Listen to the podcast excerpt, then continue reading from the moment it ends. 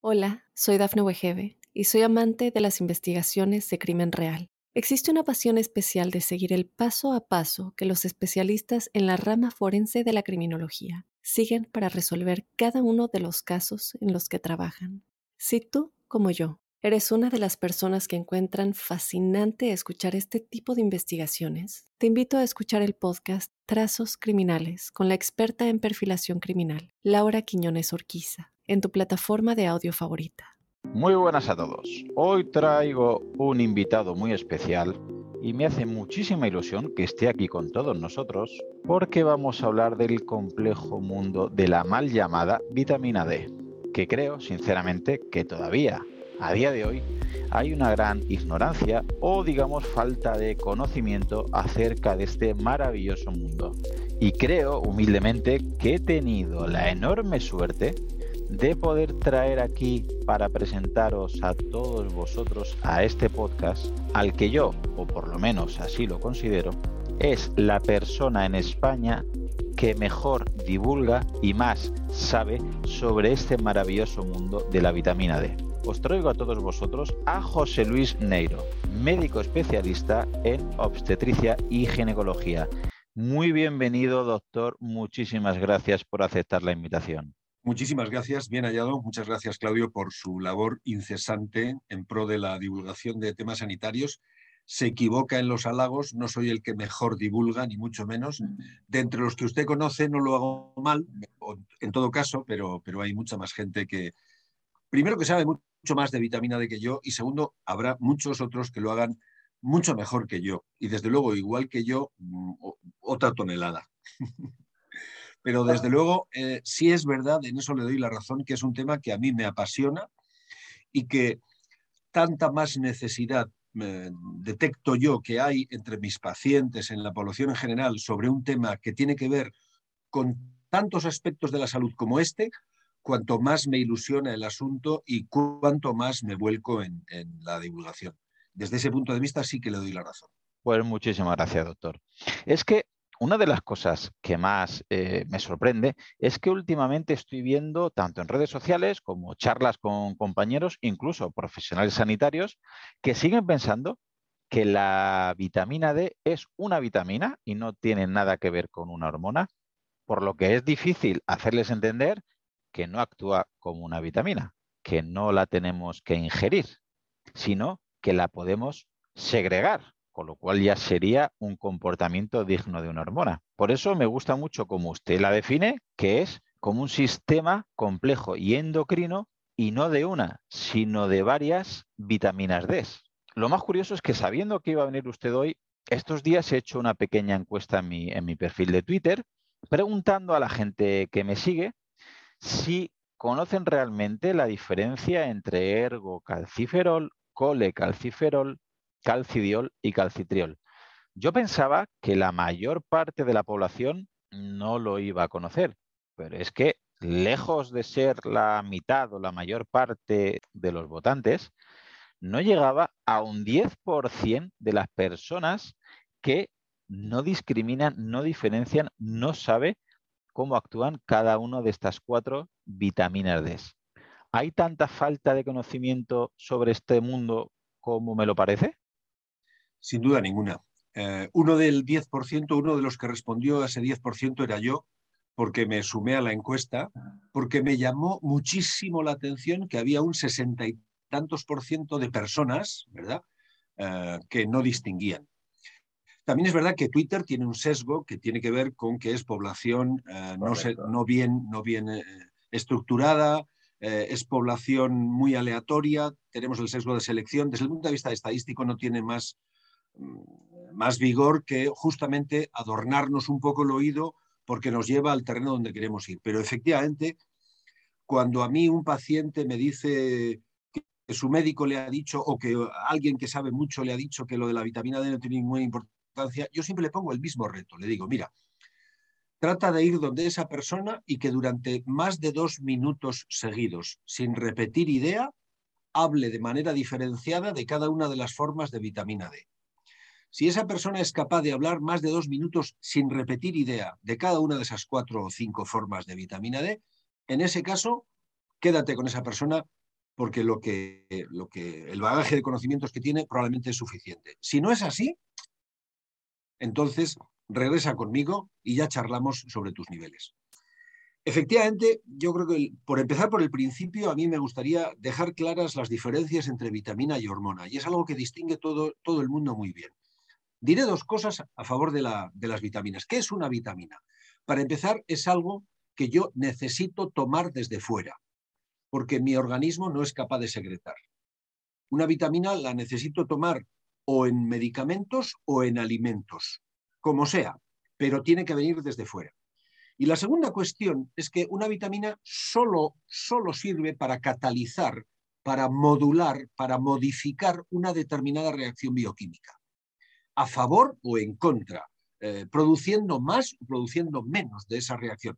Da igual, sea como sea, cada vitamina actúa de una manera distinta, pero siempre como un catalizador de una reacción bioquímica, como un modulador, como un mejorador o empeorador, en cualquier caso. Pero no más allá. Diré, diré, una tercera característica de las vitaminas para que todo el mundo lo entienda. Una vitamina es aquello que cuando no se tiene, uno se pone enfermo. Ya está. Y le doy un ejemplo muy concreto y muy bonito y que además a mí me gusta mucho recordar. El tema del escorbuto. Hoy nadie tiene escorbuto. Es una enfermedad que se atribuía antiguamente a los navegantes de grandes recorridos. ¿Por qué? porque los navegantes de grandes recorridos, por ejemplo, los que iban al otro lado del Atlántico, camino de América, ¿verdad? Pues a partir del quinto, sexto o séptimo día de navegación, o se les pudrían o se les acababan las frutas y verduras frescas que llevaban a bordo. A partir de ahí tenían que comer carne, peces, salazones, eh, cosas que pudieran conservar, pero se habían acabado la fruta y la verdura fresca. Y entonces, tanto más duraba el viaje, tantos más iban enfermando de escorbuto. Es más, por terminar con el tema de las vitaminas, y no me enrollo más, Claudio.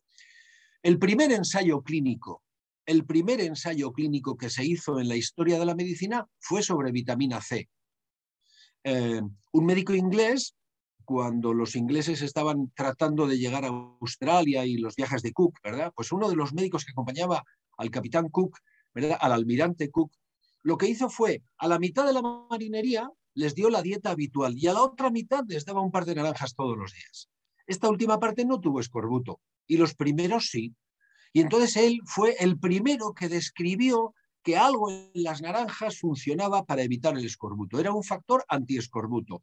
Esto es una vitamina, algo que yo debo ingerir. La vitamina D no tiene nada que ver con esto.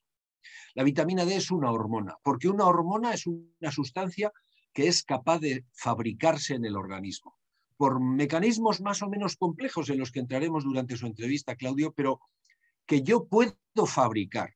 Y lo puedo fabricar gracias a que mis órganos, los que estén comprometidos en esa fabricación, funcionen bien. Y tienen que funcionar todos bien. Tanto más compleja es la estructura de la molécula o tanto más complejo es su proceso de fabricación, tantos más órganos intervienen, tanta más necesidad de que funcionen todos bien necesito yo. Por tanto, vitamina y hormona se parecen lo mismo que un huevo y una castaña. Nada, nada. Vale, para simplificar, ¿me daría usted permiso para que durante el podcast los oyentes les podamos facilitar la comprensión y en vez de hablar constantemente de un complejo endocrino hormonal de cuatro vitaminas D y simplemente hablemos de vitamina D, aunque esté erróneo este concepto? no solamente le doy permiso, sino que además hace ya más de 15 o 20 años eché la toalla sobre la denominación. O sea, todos hablamos de vitamina D, aunque en algún momento de la conversación digamos que el mal llamado, la mal llamada vitamina D, que debe llamarse sistema endocrino de la vitamina D, pero eso es muy largo. Vitamina D, apruebas. Vale, pues a mí me hace mucha ilusión que este complejo proceso hormonal lo entienda la mayor parte de la población y sobre todo todos los oyentes que nos pueden escuchar. Eh, ¿Le parece que para comenzar hablemos de las dos primeras formas de vitamina D, que podríamos llamar pro o pre vitamina D, y sobre todo de los factores que influyen? Y para ello, creo que lo más necesario y lo más facilitador sería empezar por los factores principales, que serían el sol y la alimentación. Y esos dos factores principales, cómo nos afectan en que asimilemos o generemos las dos primeras formas de vitamina D, que les podremos llamar ya colecalciferol o ergocalciferol. Como el sol y la alimentación son dos factores imprescindibles, ¿le parece que empecemos por el más importante? ¿Cómo influye en esta segregación o generación del colecalciferol y del ergocalciferol recibir una dosis adecuada de luz solar y de sus rayos ultravioleta, doctor? Ajá, fenómeno. Eh, en este tema de la fabricación de vitamina D, lo primero que necesitamos es tener unos buenos niveles de colesterol. Durante muchos años nos han metido en la cabeza equivocadamente que el colesterol es el malo de la película. Hoy sabemos que el malo de la película es el azúcar, pero eso es para otro podcast. Bueno, pues necesito tener colesterol porque eh, sobre una parte del colesterol, justamente sobre el 7 de hidrocolesterol, actúa la radiación ultravioleta del Sol. Y no cualquier radiación ultravioleta, ultravioleta, los ultravioletas B, aquellos que teóricamente y en la práctica son más dañinos, son más cancerígenos. Y aquí empezamos ya con el ruido ambiente. Gracias al sol, el 7 de hidrocolesterol se modifica estructuralmente en la piel y se produce, digamos, la primera forma de vitamina D. ¿Cuál es el asunto? Que si yo no tomo el sol, pues lógicamente, por mucho que tenga un buen nivel de colesterol, ese 7 de hidrocolesterol no recibe la acción solar y por lo tanto no se transforma. ¿Cuál es el asunto? Que en las últimas decenas de años, podríamos decir, desde la revolución industrial para aquí, el trabajo fundamental no se hace a la luz del sol, no se hace a la luz del día, no se hace en exteriores. La inmensa mayoría de nosotros trabajamos en interiores, porque la revolución industrial, digamos, disminuye brutalmente la necesidad de agricultura y ganadería y crea la industria, nunca mejor dicho. Y la industria se hace dentro, se hace en los lugares, se hace bajo tejado. ¿Eso qué significa? Que cada vez más personas vivimos más tiempo fuera del ambiente de la luz solar. Es más, el 70% de las personas del mundo vivimos en ciudades. Y en las ciudades, la inmensa mayoría de las personas que vivimos en las ciudades vivimos normalmente eh, con unos trabajos que no tienen grandes exposiciones al sol. Y por ahí empezamos. Ya empezamos mal, es que no tomamos el sol. Luego ya, si quiere usted, particularizaremos dónde y tal y cual y cuánto sol y patatín y patatero. Pero para empezar, las actividades habituales no nos exponen a la luz solar. Y entonces recibimos menos radiación ultravioleta B y por tanto somos capaces de fabricar menos provitamina D, menos el principio activo del que tirar después para que nuestro organismo secrete la buena. Pero doctor, vale, primera pregunta. Habrán oyentes que estarán pensando, bueno, a mí mi dermatólogo me ha dicho precisamente lo contrario, es decir, quiero evitar el cáncer de piel, con lo cual a mí me han dicho que de 12 a 2 o de 1 a 5 no tome el sol nunca y si tengo que tomar el sol con crema de protección 50, si es posible con gorro, sombrero, gafas de sol. Es decir, es posible que hayamos pasado de un extremo al otro y que ahora mismo estemos huyendo en países con mucho sol como España de precisamente recibir la luz solar en esas horas que los rayos de sol son perpendiculares y sí que es cierto que un exceso puede ser dañino, pero como somos tan extremistas, ahora mismo estamos pecando de no recibir un mínimo en esa franja sensible que sería ideal. ¿Es posible que una vez más estos extremos estén equivocados y sean dañinos por exceso o por defecto? Sin duda. Todo lo que usted ha dicho es verdad. Todo lo que eh, es cierto 100%. Los dermatólogos nos han ganado la batalla. Pero también es verdad, y no le quiero quitar ni un, ni un, ni un átomo de razón a los dermatólogos, que los cánceres de piel que dependen de la radiación solar son cánceres habitualmente muy poco dañinos. Podríamos decir que casi nadie se muere de esos cánceres el cáncer de piel, el carcinoma vasocelular y el carcinoma espinocelular, y no me quiero poner eh, en plan doctor, ¿verdad? Ninguno de los dos suele matar. Son cánceres típicamente de los agricultores, de los marineros, de personas que trabajan muy al aire libre, de las zonas de la nuca, de los bordes superiores de las orejas, de la nariz, de la frente, ¿verdad? Pero son cánceres muy limitados a la localización donde nacen y que ocasionalmente recidivan, vuelven a aparecer y hay que volver a recurrir a la cirugía, pero casi nunca matan. El cáncer de piel que realmente mata y es muy mala gente y, y es terrible es el melanoma maligno, que curiosamente no depende de la, luz solar.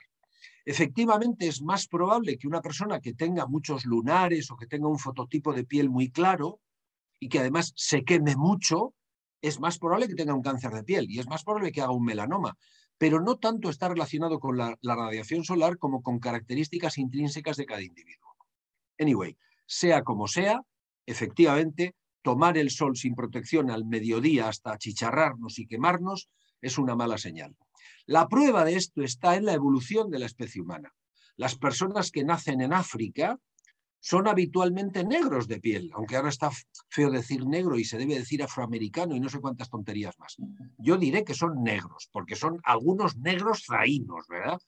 Bueno, pues ellos tienen esa piel precisamente porque han ido extendiendo la melanina de los melanocitos de las células cutáneas para extenderse no está agrupada la melanina, como los que tenemos la piel clara, sino que se extiende, como cuando nos ponemos morenos, ¿verdad? Y se extiende la melanina para protegernos de la luz solar. Por lo tanto, el organismo tiene mecanismos de defensa frente a la luz solar. Esos mecanismos de defensa hacen que el sol penetre menos en la piel y por tanto que fabrique menos vitamina D. Primera conclusión. Oiga, ¿los negros tienen menos niveles de vitamina D que los blancos? Cierto, menos, mucho menos hay muchos más déficit de vitamina D entre los negros. ¿Por qué? Porque la luz solar no les penetra tan fácil en la piel y lo tienen más liado. O sea que efectivamente los dermatólogos tienen razón, aludiendo a su, a su pregunta, Claudio. Tomar el sol sin protección al mediodía es mal asunto, mal negocio. Mal negocio para la piel. ¿Podríamos diferenciar entonces recomendaciones específicas para personas que vivan de Córdoba hacia el norte de España o de Córdoba hacia el sur de España, incluyendo las Islas Canarias? Y si además esta persona que vive, por ejemplo, en el norte de España, tiene una piel morena, esta persona necesitaría otras recomendaciones que serían, imagino, muy distintas al que también vive en el norte de España con la piel blanca o, sobre todo, el que vive, por ejemplo, en las Islas Canarias y también sea muy blanco de piel. Claro si, circunscribimos la Tierra en función de los paralelos, ¿verdad? Eh, podríamos decir que todo, como usted dice, todo lo que está por encima de la latitud 37 grados norte o por debajo de 37 grados sur, en el hemisferio sur, solo tienen sol adecuado para producir vitamina D, provitamina D, seis meses al año. Eh, los que estamos por encima de Córdoba, que es 37 grados de latitud norte más o menos, solo tenemos ese sol, digamos, bueno entre mayo y octubre. Y los que están en el hemisferio sur, por debajo de 37 grados de latitud sur, solo tienen sol adecuado entre octubre y mayo. Vale, por lo tanto, yo ya parto de seis meses que no voy a contar con una adecuada inclinación de los rayos solares sobre mi piel. ¿Vale? Pero es que además hay que contar que en el norte, por ejemplo, donde yo vivo en Bilbao, pues puede haber negros, puede haber blancos, puede haber diferentes fototipos de piel. Cuanto más clara mi piel, más me debo proteger para menos quemarme. Luego, por tanto, cuanto más me proteja, más tiempo de insolación necesito para fabricar vitamina D. O sea que la cosa está liada. Pero ahora le voy a romper un poco la cabeza, Claudio, si me deja darle dos datos. Mire, toda la cornisa mediterránea, desde, desde Gerona hasta Huelva, podríamos decir, Huelva es Atlántico, pero toda la costa mediterráneo-atlántica del sur es una zona que nosotros decimos de alta insolación, tienen más de 3.500 horas de sol al año.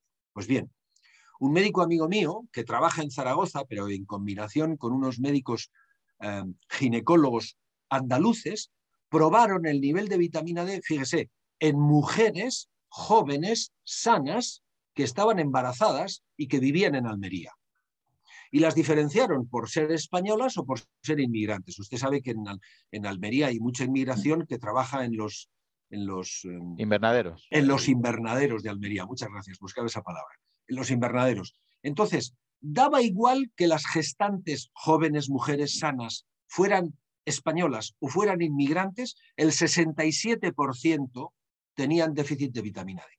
Vivían en Almería, eran jóvenes, eran sanas, pero el 67% durante el inicio de su embarazo tenían déficit de vitamina D.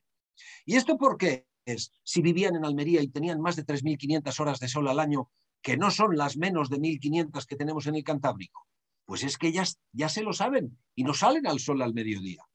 En Córdoba, en los patios de Córdoba, las mujeres y los hombres salen a charlar con los amigos a las 9 de la noche, cuando el sol ya ha caído, porque de otra manera se calcinan.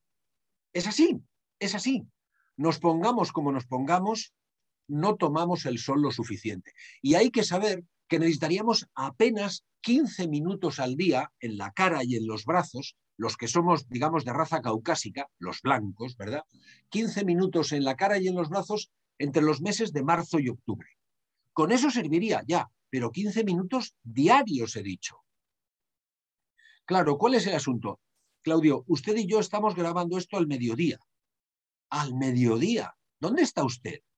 Dentro de su casa. ¿Dónde estoy yo? Dentro de la mía. Esto significa que ya de entrada hoy no nos cuenta, porque ya hoy lo hemos perdido para esos 15 minutos de insolación al mediodía. Por lo tanto, tendríamos que replanteárnoslo en otro momento. ¿Y qué hay de las cremas? Pues mire, si usted toma el sol esos 15 minutos diarios al mediodía entre mayo y octubre, podría incluso ponerse una crema de hasta factor de protección 30. No hay problema por eso. Entre 15 y 30. También es verdad que no se pueden comprar cremas de protección por debajo de 20. Eso es la verdad, porque ya no se pueden fabricar. O sea, está prohibido fabricarlas así. Porque la Unión Europea, digamos que toma medidas de salud pública, en este caso muy adecuadas para evitar el cáncer de piel, que grava mucho los sistemas de salud. Pero se olvida de que tenemos un problema también con el déficit de vitamina D que habrá que abordar desde el punto de vista de la salud pública en cualquier otro momento. Vale, doctor, entonces ya podríamos tener una primera conclusión que como hay tanto déficit de vitamina D en España, el primer factor y el más importante que es recibir un mínimo de luz solar, no lo estamos haciendo de manera adecuada y que para mejorar esta exposición a la luz solar tendríamos que tener en cuenta la latitud en la que vivimos, nuestro tipo de piel, así como no ser extremista, es decir, no torrarnos al sol, no quemarnos ni evitarlos, ya que recibir la luz solar de manera adecuada representa nada más y nada menos que en torno a un 90% de la generación, de la segregación, de la producción de la futura vitamina D ojo, repito, sin caer en los extremismos de siempre, porque no quiero que ahora muchos oyentes digan, vale, vitamina D, el 90% es de recibir el sol en horas centrales y ahora se nos vayan a, de 1 a 3 en agosto en Alicante a quemarse vivos. Sin duda, sin duda. Le compro cada uno de los tips que ha mencionado. Vamos a ver, el más importante de todos es procurar no quemarme, porque la piel tiene memoria y porque la radiación es acumulativa. Y yo soy solo ginecólogo y no dermatólogo. ¿Qué quiere esto decir? Que es importante que yo no me queme nunca. Y es importante que tome el sol todos los días. Y es importante que lo haga en una cantidad limitada de tiempo. Todo eso es perfecto. ¿Cuál es el asunto? Que teniendo en cuenta que el 80 o 90% de la cantidad de vitamina D que se fabrica depende del sol, si empezamos por no tomar el sol, es que ya con la dieta no lo vamos a equilibrar seguro, seguro. Porque solo el 10%, y luego aludiremos a la dieta, depende de la dieta para la fabricación de vitamina D. Por lo tanto, sol, bueno, para empezar, planteese usted en qué lugar de España vive o en qué lugar del mundo, porque esto lo van a escuchar en, el, hemisferio austral seguro y en Alaska, Plantéese usted qué tipo de piel tiene, para eso consulte con su médico de cabecera o con su dermatólogo. Tercero, cómprese una buena de crema de protección solar y no tema salir al sol, a pesar de que no debe usted quemarse nunca. Vale, ya hemos aclarado el primer factor y el más importante. Ya sabemos todos cómo tenemos que tomar el sol, a qué hora tomar el sol y por qué es el 90% de la producción de la futura vitamina D que luego hablaremos. Pasemos al segundo factor, la nutrición. ¿Qué consejo nos podría dar respecto a la alimentación? Tiene que ver las grasas, la liposolubilidad, el colesterol, porque podemos ver que hay muchas dietas 00 light desnatadas y paralelamente hay mucho déficit de vitamina D en las analíticas. ¿Qué nos puede decir, doctor? Que lo que debiéramos tener en cuenta es que la vitamina D es una vitamina liposoluble y que por tanto hay que ir a buscar alimentos grasos. Y esta es otra milonga que nos han ido metiendo en la cabeza, que las grasas son todas horrorosas y que hay que suprimirlas y tal y cual, y nos tiramos todos al azúcar. No, mire, el malo de la película es el azúcar. Pero bueno, vamos a dejarlo ahí porque yo tampoco quiero hablar mal de la azucarera española, sociedad limitada o como se llame, ¿verdad? Pero el malo de la película es el azúcar. Y lo que podríamos prescindir perfectamente es de cualquier forma de edulcorar alimentos, echándoles azúcar porque no es necesario. ¿Qué formas de alimentos necesitamos para la vitamina D? Ahí es cuando pinchamos en hueso, Claudio, porque si usted me dice, doctor Neiro, póngame una dieta para tener vitamina D. Muy bien, Claudio, tome usted siete litros y medio de leche al día. Ah, no me gusta la leche, vale, pues entonces cómase usted 22 yemas de huevo al día. Ya, esto es una locura. Bueno, bueno, hágame una pequeña orientación sobre alimentos. Vale, váyase usted a los lácteos. Váyase usted a los lácteos. El yogur tiene unas Mm, por cada 100 gramos de, yogur, ¿verdad? Que 100 gramos de yogur es bastante yogur, ¿eh? Pues eso tiene alrededor de 20 a 40 unidades internacionales de vitamina D, que es muy poco. Ya, pero bueno, es bueno que usted tome yogur, porque además tiene calcio, fenomenal. No, no, pero deme usted un alimento que tenga por menos cantidad más, eh, más unidades. La yema de huevo, lo que le digo, mire, eh, la yema de huevo por cada 100 gramos, 100 gramos de yemas de huevo tiene 450 unidades. Joder, pues me tengo que tomar un saco de yemas de huevo. Pues usted me ha preguntado y yo le respondo. No, no, deme otro alimento. Ya está, las angulas. Ah, ya sé yo que usted es multimillonario y que come prácticamente angulas todos los días. Vale, de acuerdo. Pues mire, las angulas, por una racioncita, en el País Vasco tenemos a gala tener las raciones más grandes de angulas, ¿verdad? Que en vez de 95 o 100 gramos como los pobres, en el País Vasco somos todos ricos y comemos 110 gramos de angulas en cada, en cada ración. Bueno, pues eso tiene 4.400 unidades.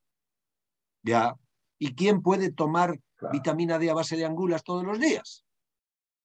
En mi país, en el País Vasco, las angulas cuestan 900, 1.000, 1.200 euros el kilo. Pierda usted cuidado, no lo va a conseguir con las angulas. Ah, el caviar. Ah, el caviar también tiene mucha vitamina D. Ya, ya, ya, pero claro, el caviar yo no lo he comido nunca, no sé usted, Claudio, pero yo no lo he comido nunca a cucharadas, que es como lo comen en las películas James Bond.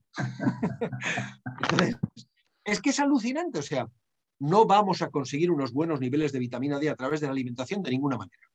Por lo tanto, efectivamente, recuerde usted que los alimentos grasos, las grasas animales, ¿verdad?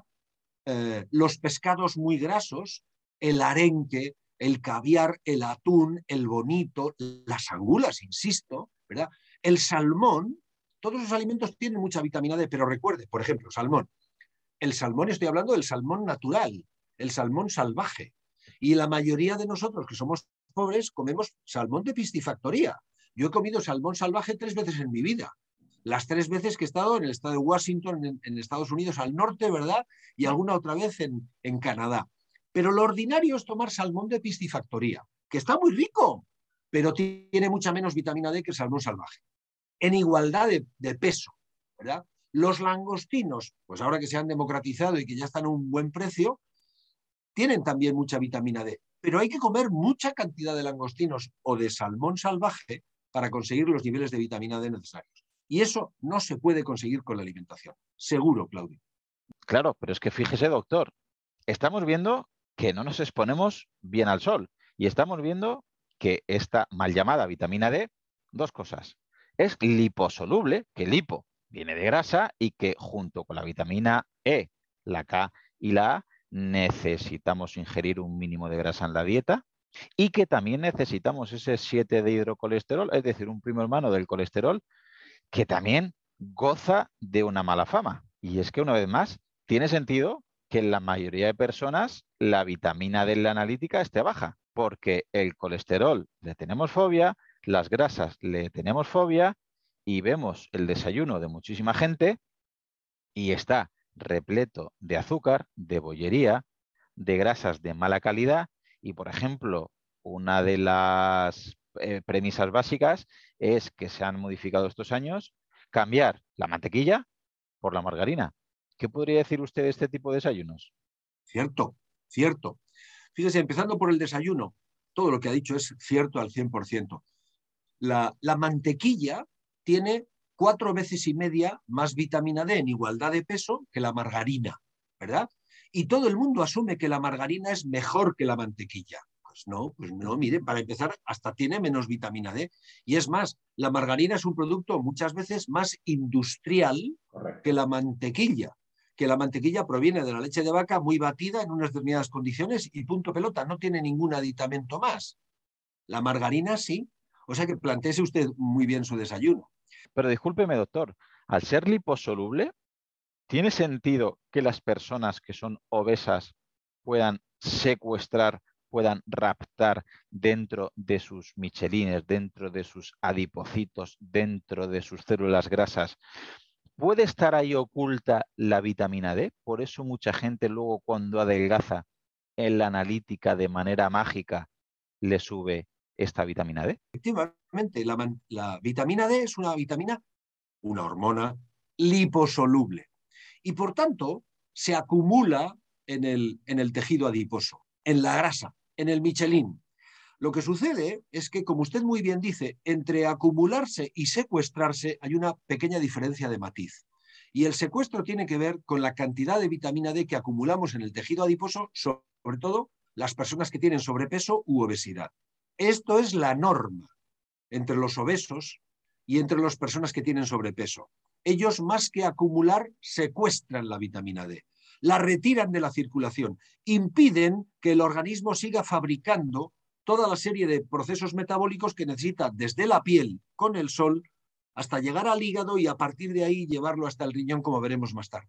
De tal manera que los obesos y las personas con sobrepeso tienen más tendencia, es un grupo de riesgo que decimos en epidemiología, es un grupo de riesgo para tener bajos niveles de vitamina D. Y de hecho, cuando lo confirmamos en la clínica, cuando vamos a buscar la vitamina D a los obesos, significativamente tienen menos niveles de vitamina D que los no obesos. Y para las mujeres exactamente igual. Las mujeres con sobrepeso u obesidad tienen menores niveles de vitamina D que las mujeres que en su misma edad no tienen sobrepeso ni obesidad.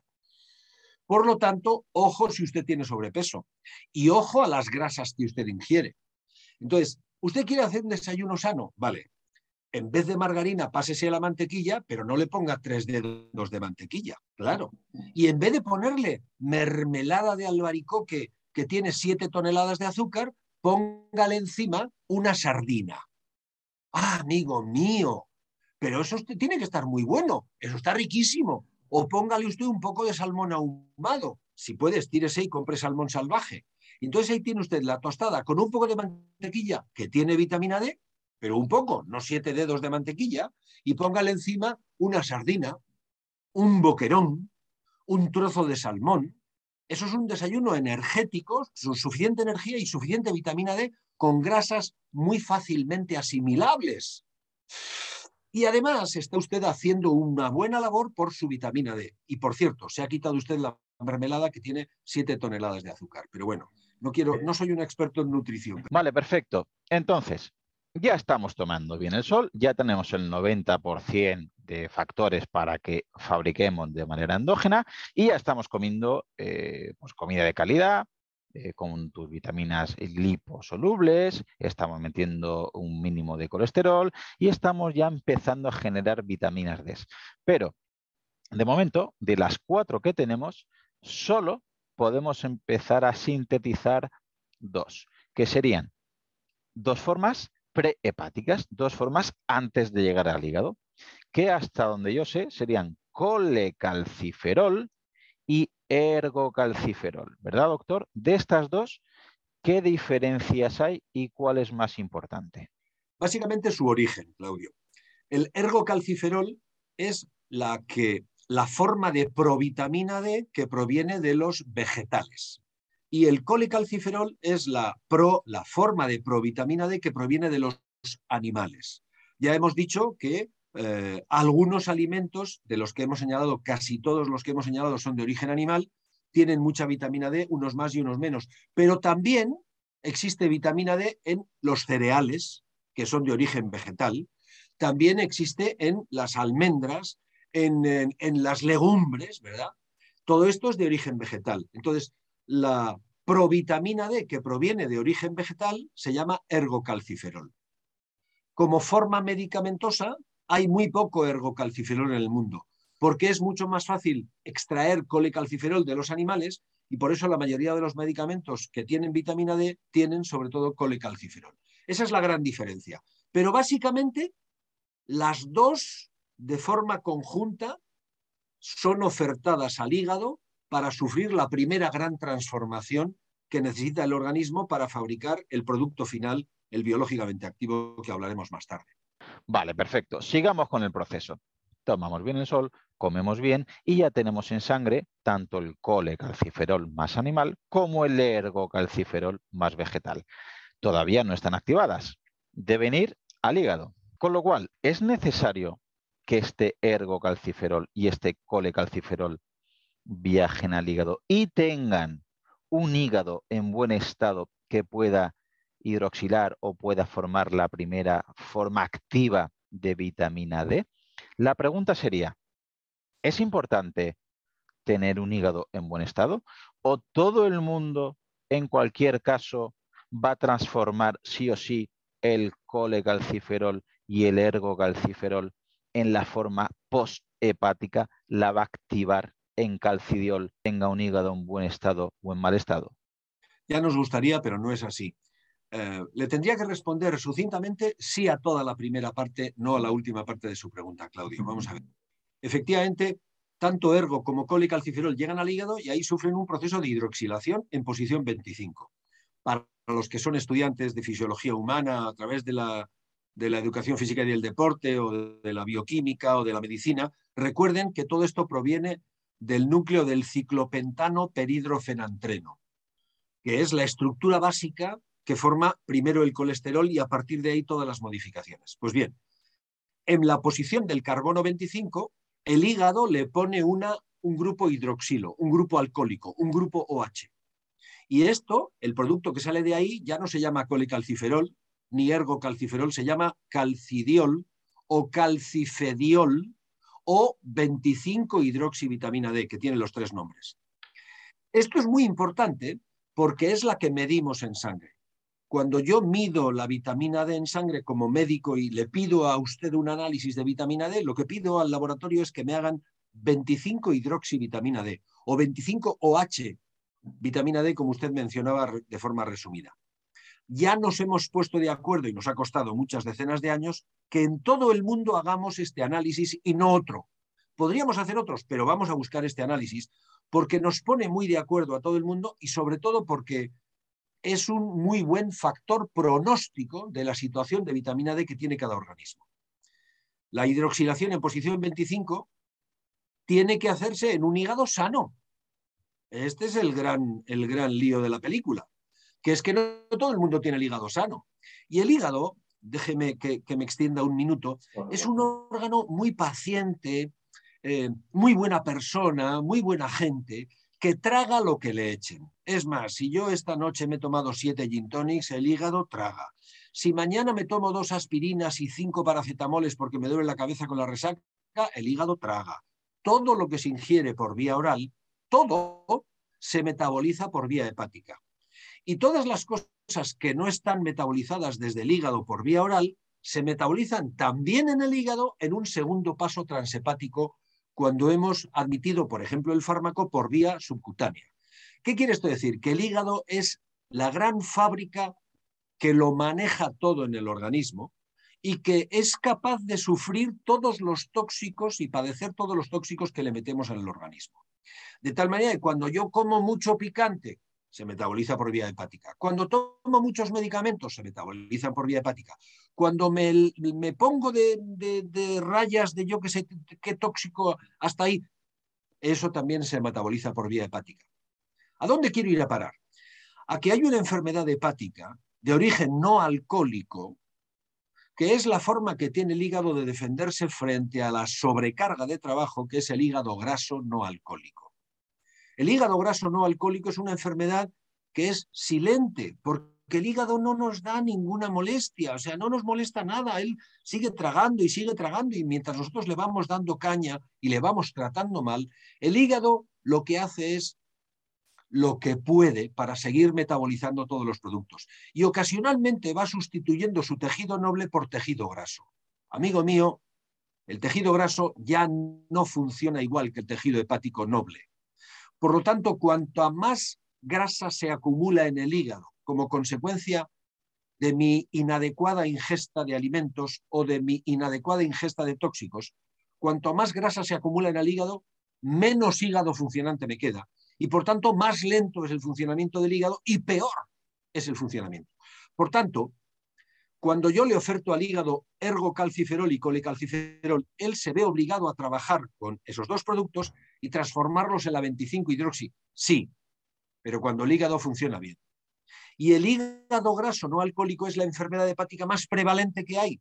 Quiere decir que cuando hacemos ecografías a personas que tienen alguna alteración en los análisis, muchas veces el radiólogo, el ecografista, nos dice hígado graso. Si el paciente no es un paciente alcohólico, le ponemos la etiqueta de hígado graso no alcohólico. Ya, ya, me da igual, pero ese hígado no va a funcionar bien. Y por tanto es un hígado que hay que preservar. Cuantos menos medicamentos le tenga que dar yo al individuo que vean su metabolización por vía hepática, mejor. Cuantos menos tóxicos ingiera el sujeto que tiene un hígado graso no alcohólico, mejor. Oiga, ¿y tengo que dejar de beberme las cervezas que me bebo todas las semanas? Pues depende. Si usted se bebe una cerveza por semana, pues no, disfrútela. Pero si usted se bebe tres cervezas al mediodía y cuatro por la tarde todos los días, sí porque usted está sobrecargando mucho su hígado. No hay una sola cantidad de alcohol que sea saludable, pero más en el caso del hígado graso no alcohólico, porque ve comprometida la fabricación de vitamina D. Ya estaríamos malfabricando el verdadero producto que medimos en sangre y que normalmente es el que nos demuestra que hay un déficit en mucha parte de la población. Por ejemplo, no solamente en los obesos y en los del sobrepeso, como hemos dicho antes, sino también en las personas que tienen hígado graso no alcohólico. Un tercer grupo de riesgo que ya hemos descubierto con bajo nivel de vitamina D. Doctor, ¿podría influir en el estado hepático a la hora de transformar el ergocalciferol o el colecalciferol en el calcidiol? ¿Podría influir una estatosis hepática no alcohólica?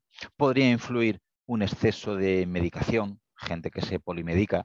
¿Podría influir un exceso de suplementación en deportistas que toman una suplementación excesiva eh, con el fin de conseguir eh, un rendimiento deportivo mayor, aunque luego habría que ver si eso lo mejora o no.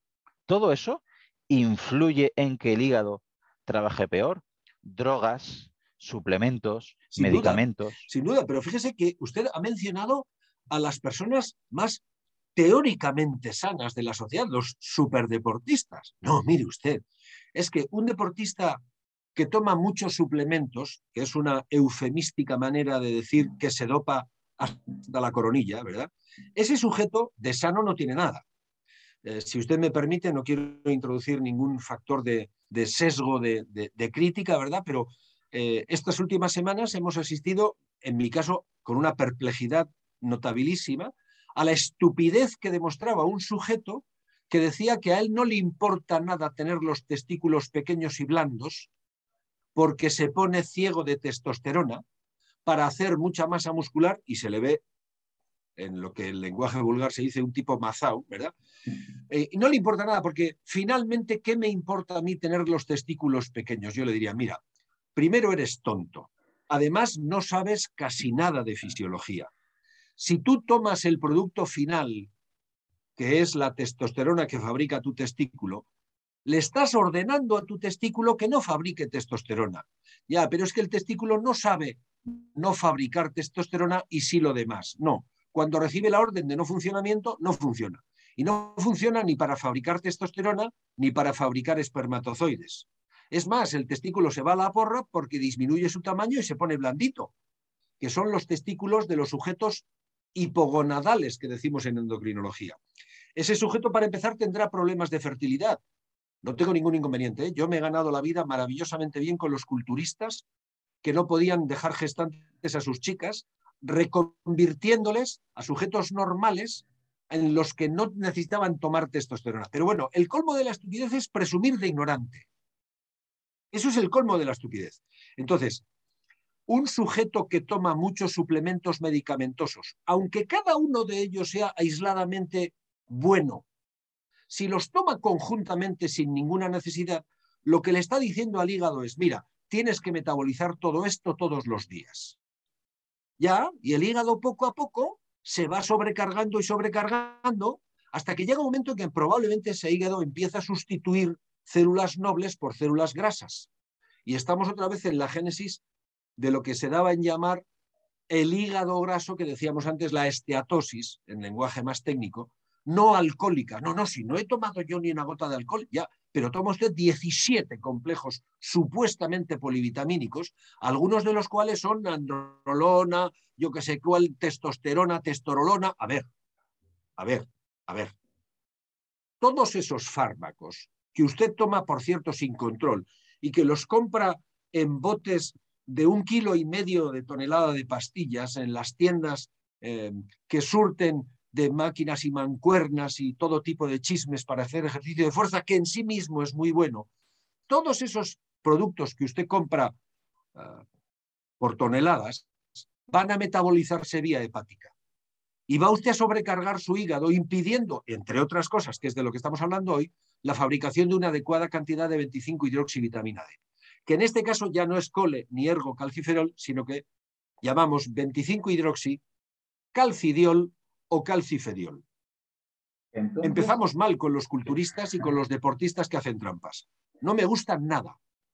Usted sabe que yo soy profesor asociado de la, de la Universidad Politécnica de Madrid, del máster de, de Mujer y Deporte, con Alberto García Bataller, y combatimos desde hace muchos años, eh, no iba a decir contra estas personas, por informar a estas personas que se puede conseguir un mejor rendimiento deportivo con otra técnica que no es el dopaje.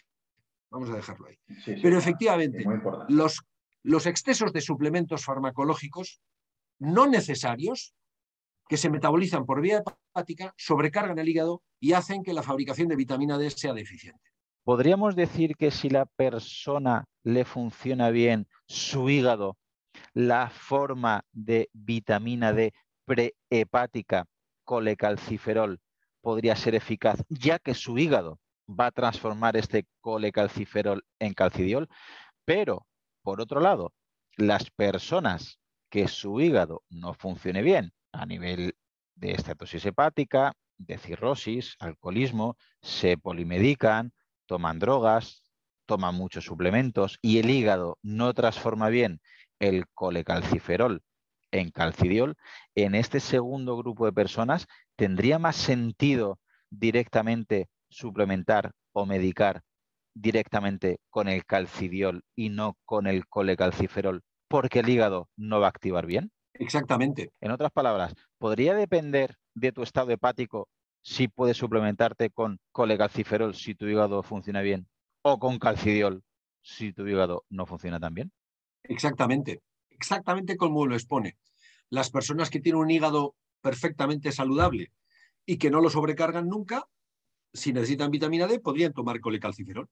Perfecto.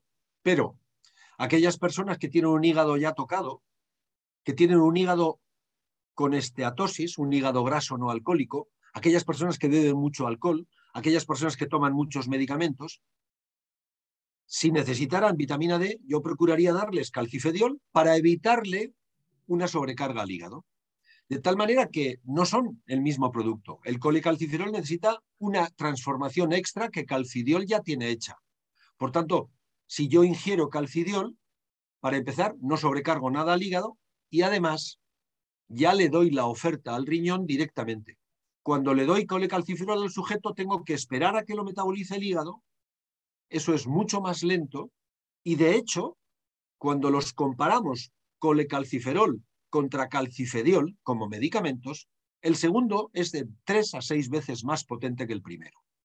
Por tanto, para enfermos hepáticos, no hay duda, mejor calcifediol que colecalciferol si necesitamos subir los niveles de vitamina D. Pero le digo más, le digo más. Dependiendo de cuánto de bajos sean los niveles de vitamina D, si yo necesito subirlos muy rápidamente, mejor calcifediol que colecalciferol, porque es de tres a seis veces más potente.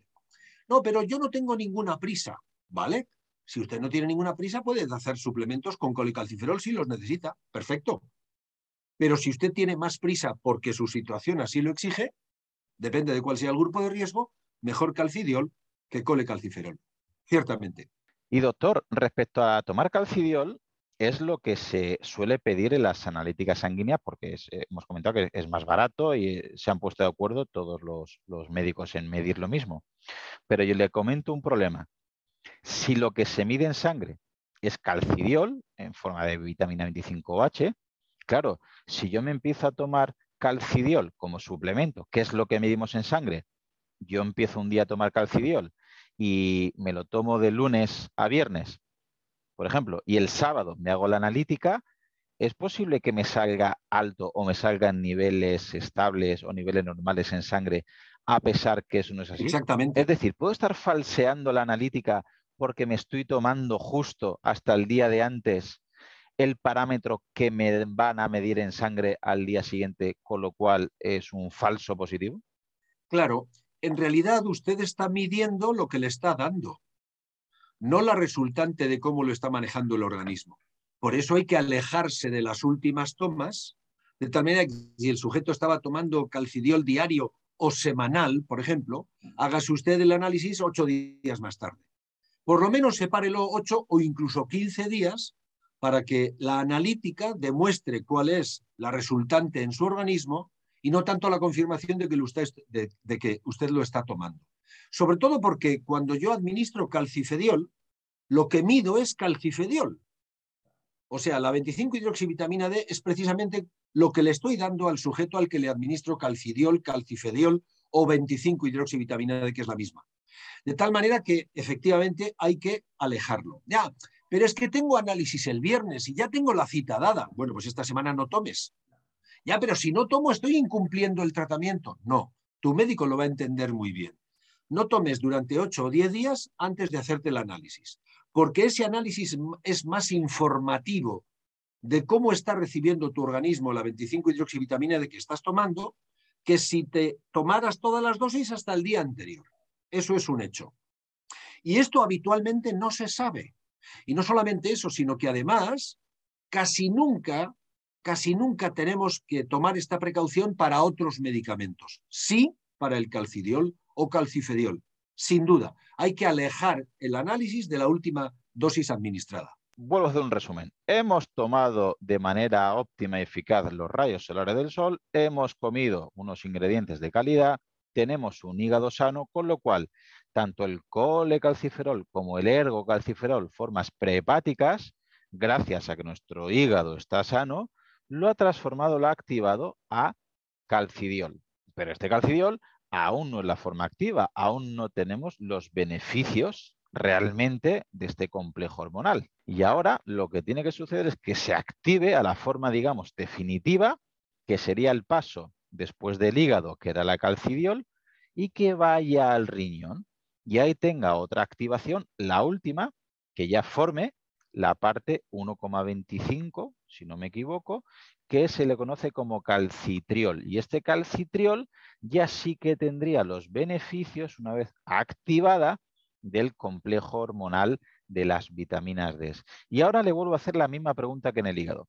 ¿Tiene sentido presentar una buena salud renal para saber que el ergocalciferol y el colecalciferol se hayan activado en calcidiol y ahora que este calcidiol se transforme en lo que queremos en el riñón, en el calcitriol? O le hago la pregunta al revés. Eh, diabéticos, personas con nefropatías, eh, enfermos renales, eh, gente que come muy mal. Si el riñón no le funciona bien, es posible que no tenga esa activación final de calcitriol, con lo cual no presenta las ventajas de tener los niveles de esta vitamina D elevados? Ciertamente, ciertamente. Fíjese, el asunto es tan importante, le voy a dar solamente un dato, que en los análisis convencionales, cuando su médico de cabecera le pide a usted una analítica de bioquímica general, ¿verdad? En esa bioquímica general ya se ha incluido en todo el Sistema Nacional de Salud el ritmo de filtración glomerular. ¿Y eso qué es? Digamos, la cantidad de líquido que filtra el riñón por minuto, porque esa es la medida de la función renal. O sea, conocemos cómo de bien o de mal funciona mi riñón en la medida en que conozco los mililitros de creatinina que es capaz de filtrar por minuto. Y ese ritmo de filtración glomerular de los glomérulos renales es lo que me indica la función renal. Bueno, pues ese análisis ya no se pide específicamente, ya nos lo dan. Es tan importante para nuestra vida que el riñón funcione bien que aunque yo no pida ese análisis, el laboratorio de bioquímica ya lo calcula y me lo da hecho cuando yo como médico le pido una bioquímica general a un paciente. Fíjese hasta qué punto esto es importante. El riñón tiene que funcionar bien, porque si hemos dicho que todo se metaboliza por vía renal, el que se ocupa de eliminar la porquería del organismo es el riñón. Si el hígado metabolizaba todo, el riñón ejerce el, efecto de basurero. El riñón todos los días filtra un saco inmenso de litros de sangre, porque los, eh, la sangre transcurre a través del riñón todos los días. Y el riñón, de una manera absolutamente generosa y maravillosa y benéfica, va filtrando de la sangre toda la porquería del consumo de proteínas, del consumo de tóxicos, de toda la, la, cantidad de productos de degradación metabólica que no son aprovechados por el organismo y el riñón los filtra, los diluye en agua y los elimina por la orina. Ya, pero para eso tenemos que beber, ¿eh? Por cierto, tenemos que beber agua, no zumos de frutas, pero bueno, es eso para otro podcast. Tenemos que beber agua, agua del grifo, que en España es buena, por Dios, y es barata. Bueno, entonces, tan importante es la función renal como para que la vitamina D dependa del riñón, porque la 25 hidroxi que sale del hígado en el riñón debe sufrir una segunda transformación con un enzima específico que lo que hace es una segunda hidroxilación, esta vez en posición 1. Y entonces aparece la 1,25 dihidroxicolecalciferol o calcitriol. Eso también lo podemos medir en sangre.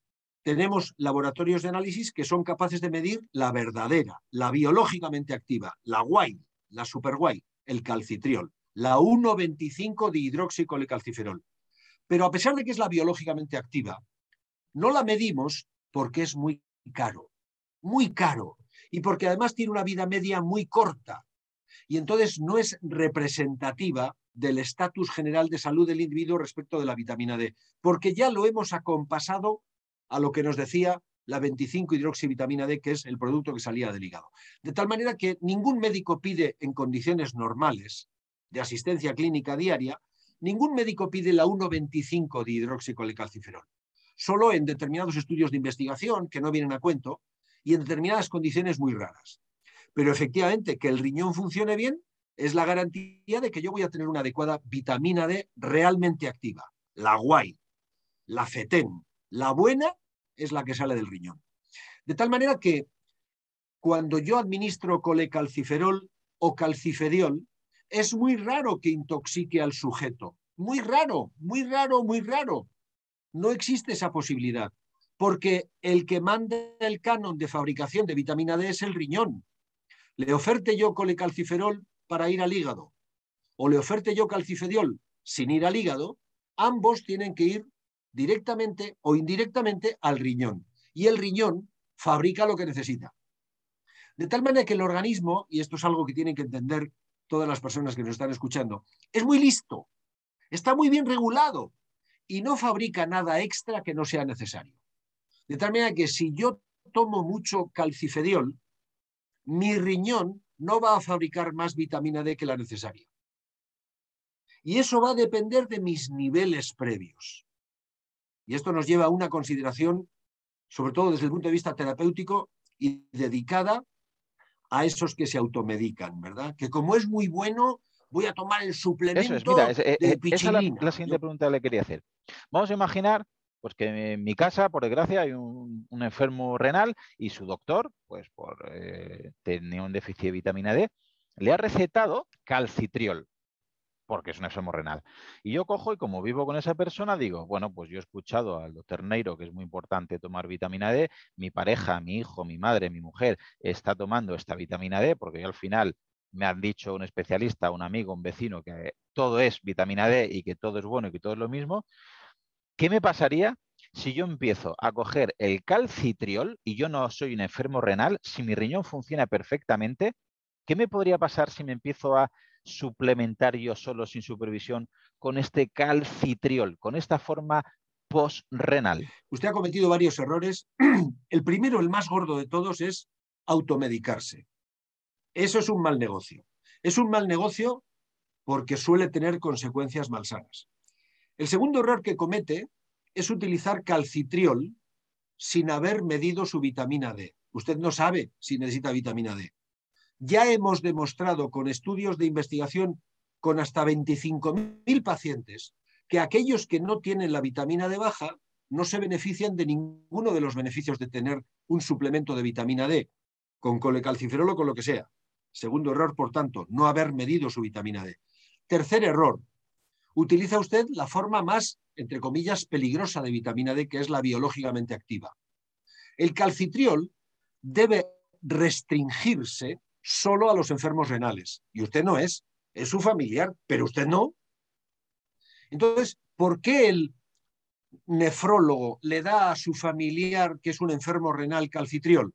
Porque el riñón de su paciente, de su familiar, no va a ser capaz de fabricar calcitriol y necesita el calcitriol para todas las acciones que tiene la vitamina D en el organismo. ¿Cuál es el asunto? Que mi riñón funciona bien, y el calcitriol produce un riesgo de hasta un 19% de hipercalcemias. ¿Y esto qué es? Amigo mío, entramos en un debate mucho más eh, peligroso, el manejo del calcio. El calcio en el organismo, que está manejado entre otras hormonas por la vitamina D, es el ion más importante de la vida. Yo le llamo el ion de la vida, porque sin calcio dentro de las células musculares, estas no pueden contraerse, y eso le gusta mucho a los deportistas, es contraer la fibra muscular. Eso depende de que unas proteínas que se llaman de actina se entrecrucen con otras que se llaman de miosina. Y de ese entrecruzamiento acontece el acortamiento de la fibra muscular y por tanto la contracción. Bueno, eso no es factible si no hay una adecuada bomba de calcio que mete el calcio desde la sangre, desde el plasma, hasta las células. Eso también tiene que ver con los canales de sodio. Y ahí estamos involucrando no solamente al calcio y al sodio, sino también al fósforo y al magnesio. La cosa se nos complica. Pues bien, el calcitriol provoca un incremento muy notable de destrucción ósea en el caso hipotético de una administración inadecuada, que produce un aumento transitorio, pero que puede ser muy peligroso, del calcio en la sangre. Los médicos que habitualmente trabajamos de corbata en una consulta externa, casi nunca vemos hipercalcemia en nuestros pacientes, porque cuando el paciente tiene hipercalcemia se pone tan malito que se lo lleva a urgencias. Por tanto, cuando doña Engracia recoge los análisis el jueves y me los trae a mí el martes siguiente a mi consulta, le digo, ya están mis análisis, ¿cómo tengo el calcio, doctor? Y yo sin verlo le digo, normal. ¡Qué arrogante es usted! No, lo tiene usted normal porque me lo trae. No porque yo sea más listo, porque si usted hubiera tenido el calcio anormal y tuviera una hipercalcemia, le habrían llevado muy malita a urgencias. El que ve crisis de hipercalcemia es el médico de la urgencia. El médico que trabaja en corbata cómodamente instalado en su mesa en la consulta externa o en un ambulatorio o en su consulta privada, ese no ve hipercalcemias. Entonces, el calcitriol produce una disregulación, puede producir una disregulación del metabolismo del calcio y aumentarlo en. El nefrólogo eso lo sabe muy bien. Y antes de darle calcitriol a ningún paciente renal, lo primero que hace es reequilibrar la calcemia, poner el calcio en su justa medida. El calcio tiene unos límites muy estrechos en sangre. No se puede tener menos de 9 ni más de diez y medio, por decirlo en, en números globales. Y el nefrólogo ajusta muy bien la calcemia de su paciente porque sabe que si no se va a poner muy malito. Y antes de darle ninguna medicación, lo primero que hace es ajustar la calcemia. Con los calcitrópicos que ellos tienen. Eso es un asunto de nefrólogos. No es de ginecólogos, no es de endocrinólogos, no es de nefrólogos, que son los que manejan la enfermedad renal crónica. Cuando el paciente renal tiene ajustada la calcemia, entonces ya le pueden administrar calcitriol a la dosis personalizada que ese paciente necesita. Por tanto, usted cometió tres errores. Primero, automedicarse. Segundo, no saber si usted tiene déficit de vitamina D. Y tercero, utilizar la peor forma de vitamina D, aunque sea la biológicamente activa, que no le corresponde a usted porque tiene el riñón normal. Tres errores en la misma decisión. Amigo mío, hágaselo mirar. Ajá, perfecto. Y vamos a ver qué sucedería al revés. Hemos entendido que si mm, me empiezo a suplementar con mucho calcitriol, puedo asimilar demasiado calcio y puede haber enfermedades renales y demás. Pero ¿qué le sucede a las personas que, como es común, no reciben bien la luz solar, no comen un mínimo de grasas de calidad, tienen un hígado dañado o tienen un riñón tocado? ¿Qué pasa con esa gente que no tiene un mínimo de vitamina D, con lo cual no están absorbiendo, asimilando, mejor dicho, un mínimo de calcio. Recordando que el calcio es imprescindible para obtener energía, para la contracción muscular, para la densidad mineral ósea, para la generación de ciertos neurotransmisores. Es decir, ¿podría tener una relación si tenemos un bajo nivel de activación de vitamina D, hay poco calcitriol, con bajo nivel de asimilación de calcio? Es decir, aunque comamos lácteos, excretamos la mitad del calcio y los síntomas serían tan variopintos como astenia, fatiga, eh, estados más depresivos, eh, artritis, etcétera, etcétera. ¿O estoy exagerando y esto no es tan importante. No, no exagera nada. Es más, le voy a dar un argumento a favor. Mire, es que la vitamina D, que ya hemos dicho que ni es una ni es vitamina, lo, mencionamos para que no se nos olvide, ¿verdad? La vitamina D regula más del 3% de todos los genes de la especie humana. O sea, hace escasamente unas semanas se publicó definitivamente el genoma completo en la revista Nature Ah, de la especie humana. Y apenas tenemos 33.000 genes. Más del 3% son regulados directamente por la vitamina D. Eso significa que la vitamina D no solo es la responsable del metabolismo del calcio y del fósforo, sino de muchas otras cosas a través del metabolismo del calcio y del fósforo. No es usted nada exagerado. Los síntomas consecutivos a un déficit crónico de vitamina D son variados tienen que ver con la contractilidad muscular y por tanto con el cansancio, con la fatiga crónica, con la falta de reactividad, con la falta de resistencia y con la falta de fuerza. Claro que sí, pero además tienen que ver con otros lugares del organismo en el que el calcio ayuda a la fabricación de neurotransmisores del bienestar y por tanto yo tendré alteraciones de mi estado de ánimo también. Oiga, ¿me está usted diciendo que la depresión es originada por déficit de vitamina D? No. Lo que le estoy diciendo es que el déficit de vitamina D le puede llevar a alteraciones en los neurotransmisores y eso influye negativamente en su estado de ánimo. Hasta ahí puedo leer. ¿Qué quiere decir? Que la vitamina D es la responsable, entre otras cosas, de la absorción de calcio a nivel intestinal. Y el calcio proviene solamente de la alimentación. Usted, si no ingiere suficiente cantidad de calcio el organismo no tiene suficiente calcio, pero el organismo se compensa muy bien.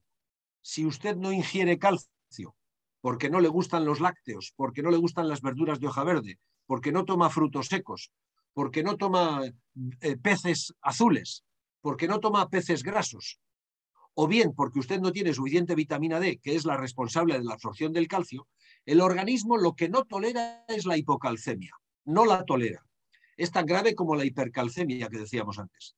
Entonces, lo que hace rápidamente el organismo es decirle a las otras hormonas comprometidas en la regulación del calcio, fundamentalmente la paratormona, que es una hormona producida en las glándulas paratiroideas, unas glándulitas muy pequeñitas que están en la espalda del tiroides, pegadas al tiroides.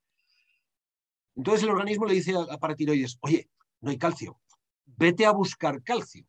Y la paratormona, que es la hormona más hipercalcemiante, lo primero que hace es ir a buscar donde hay calcio. Como ya sabe que no hay calcio en el aparato digestivo porque usted no toma lácteos, ni verduras de hoja verde, ni, ni, ni, ni ninguno de esos alimentos que hemos dicho, lo que hace la hipercalcemia es ir a buscar calcio a donde hay, en el esqueleto. un individuo de mi tamaño que pesa 83 kilos y mide unos 78 y medio, ¿verdad? Tiene aproximadamente entre un kilo 300 y un kilo y medio de calcio en el esqueleto. Para el esqueleto, pero lo tengo en el esqueleto.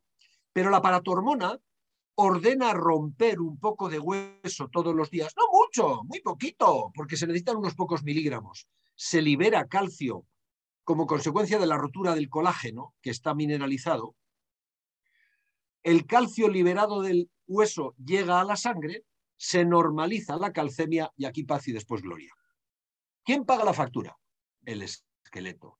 No en dos semanas, ni en seis semanas, ni seguramente en seis meses, pero en dos años, si yo tengo un déficit crónico de vitamina D que me lleva a perder, a no tener calcio, que me lleva a tener una exceso, un exceso de secreción de paratormona que normaliza la calcemia, en dos años es posible que esté haciendo osteoporosis sin enterarme, que esté perdiendo masa ósea, porque es mi esqueleto el que está proporcionándole al organismo la cantidad de calcio que necesito a diario. Ah, amigo mío, la cosa se nos está empezando a complicar. ¿eh? Vale, pues se me ocurre una pregunta. Ahora mismo está Doña Engracia de repente tiene una caída tonta y es que resulta que se parte dos huesos. Además, doña Engracia tiene las uñas quebradizas. Además, está siempre muy cansada, muy fatigada. Eh, tiende eh, ya no a la depresión, sino a un estado de más pesimismo. Y ve en una analítica que le han enviado que la paratormona está elevada y se automedica o se lo dice su marido o se lo dice su hija que tiene problemas óseos y que ingiera más calcio o que incluso se suplemente con calcio exógeno. Y no, han caído en mirar la vitamina D o no se está medicando con la vitamina D. ¿Qué puede pasar a Doña Engracia con la paratormona elevada, con el calcio por los suelos y con la vitamina D sin medir y encima automedicándose? varios errores, doña Engracia, varios errores. Primero, no sé si estaba bien tratada o mal tratada de osteoporosis, pero tiene ahora un diagnóstico nuevo que es osteoporosis establecida, porque al caerse se ha roto dos huesos. Mal negocio. Ya tiene un diagnóstico nuevo. Otro error que comete, automedicarse con calcio. Ese es un error muy grave, porque el mejor calcio que puede tomar doña Engracia sin preocuparle a nadie es el que compra en el supermercado y no el de la farmacia. Pero bueno, ella tiene una, una hija que es farmacéutica y le trae el calcio de Strangis. Error. Entre medicamento y dieta, siempre dieta. Sin contar con el médico, siempre dieta. Tercer error. Toma calcio, pero no toma vitamina D, con lo cual no va a poder absorber calcio. Por lo tanto, el calcio que toma no le va a hacer ningún bien. Y lo único que va a hacer va a sobrecargar su organismo porque ese calcio hay que metabolizarlo no solamente no se absorbe bien, sino que además no para la pérdida de calcio por parte del esqueleto. Tenga usted en cuenta, Claudio, que esto es una situación mucho más frecuente de la que nos imaginamos. Yo soy ginecólogo, no soy reumatólogo, no soy endocrinólogo, solo ginecólogo. Y el 10 u 11% de mis pacientes tienen hiperparatiroidismo secundario. No, quiero ponerme demasiado, demasiado doctoral. Hiperparatiroidismo significa exceso de fabricación de hormona paratiroidea. Este exceso, he dicho que es hiperparatiroidismo secundario. Secundario significa secundario a algo. ¿A qué? A déficit de vitamina D. Doña Gracia se ha equivocado porque en vez de tomar calcio, lo que debe hacer es tomar vitamina D. Y además, comer suficientes cantidades de calcio para darle a la vitamina D el sustrato para que se absorba ese calcio dietético, que siempre es más fácilmente asimilable que el calcio farmacológico. O sea que Doña Engracia, si usted había cometido antes tres errores, Doña Engracia ha cometido como cinco. Lo ha hecho casi todo mal, casi todo mal. Porque estamos hablando de cosas muy serias. Porque la salud ósea es lo que, nos, lo que nuestros padres nos prometieron dar, solo al 70%. El 70% de mi masa ósea depende de mi genética. Yo soy hijo de mi madre y de mi padre y eso sí que no se puede cambiar. Ya, pero el 30% de mi masa ósea depende de mi esfuerzo, de mi gimnasia en la infancia, de mi dieta adecuada con rica en calcio, de mi exposición solar. Esto es, de lo que yo complemento a mi genética para poder hacer un buen pico de masa ósea que decimos en metabolismo mineral en osteología. el pico de masa ósea es el máximo de masa ósea que yo puedo conseguir en toda mi vida. Y eso lo consigo para los 27, 28, 30, 32 años. A partir de ahí, o mantener o perder, o mantener o perder. Por tanto, la edad más importante, como siempre, es la infancia y primera juventud. ¿Cuántos yogures comía yo de niño? ¿Cuántas cuajadas? ¿Cuántos vasos de leche me daban para merendar? ¿Cuántas sardinas me comía cuando iba a Santurce o cuando iba a la playa en Málaga y me comía un espeto de sardinas? Magnífico pez, baratísimo, verdel, jurel, arenque, caballa, peces azules, llenos de calcio y llenos de vitamina D. Magnífica dieta. Pero en los momentos adecuados. Y desde luego, si usted va a tomar calcio porque dice necesitarlo, no vaya a la farmacia. Vaya o al médico o al supermercado. A la farmacia solo se va después de ir al médico. Vale, ya hemos entendido la importancia de tenerlo activado bien en el riñón y que el calcitriol, es decir, la vitamina D final, esté alta, esté activada para, entre otras muchas cosas, asimilar el calcio, el ion imprescindible de la vida y poder tener una salud espectacular. Ahora bien, hablemos de niveles, eh, que es otro de los problemas que me encuentro yo. Hay eh, muchos profesionales de la salud incluso que hablan que, bueno, que el problema es tener menos de 10 porque hay raquitismo. Y otros dicen que por lo menos hay que tener 30 nanogramos porque es eh, donde está la suficiencia. Pero esos 30 es para todos. Es decir, ¿tenemos que tener una dosis mínima todo el mundo? ¿O tendríamos que hacer hincapié en alguna población especial y hay una dosis no mínima, sino suficiente, o una dosis óptima, o una dosis umbral para ciertas patologías?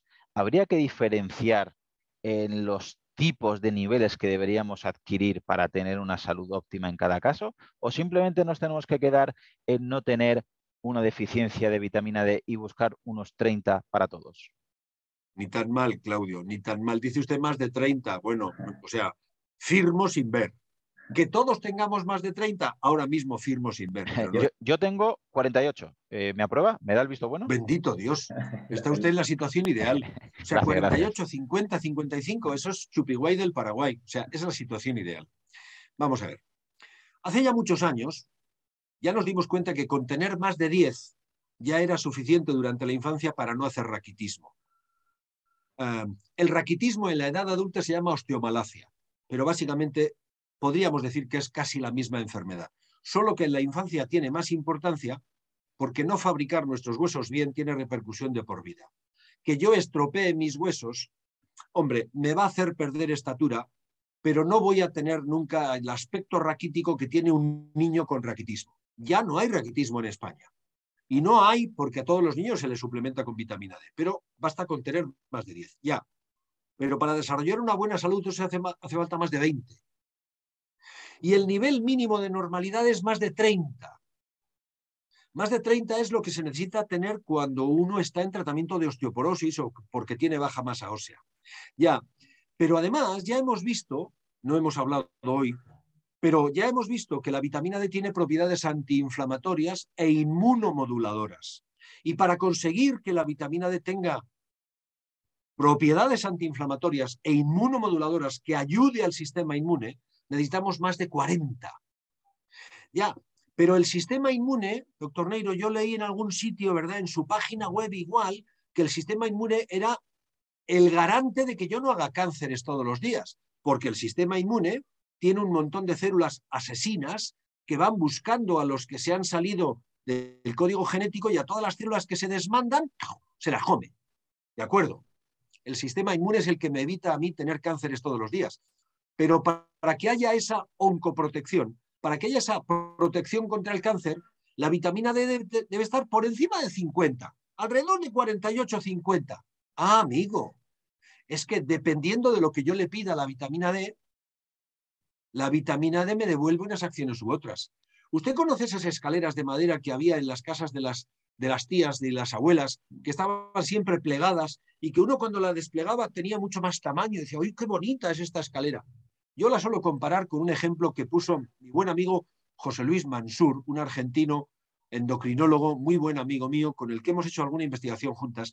Él tiene un ejemplo maravilloso publicado en un trabajo suyo con una escalera. El primer peldaño, 10 nanogramos por mililitro. Unas determinadas acciones. Segundo peldaño, 20 nanogramos por mililitro. Otras determinadas acciones. Tercer peldaño, 30 nanogramos por mililitro. Otras acciones. Cuarto peldaño, 40. Y así podríamos ir subiendo hasta 50, no más allá. No hay que pasarse nunca de 100. Y para los que son muy temerosos de Dios, ¿verdad? La toxicidad por vitamina D podría empezar más allá de 150. Y si usted, Claudio, me pregunta ahora, oiga, usted, doctor Neiro, que ya tiene canas, ya lleva más de 30 años ejerciendo la medicina, ¿cierto? ¿Cuántas veces ha visto vitamina D por encima de 100? Tres. En toda mi vida, tres veces. Dos por errores de medicación.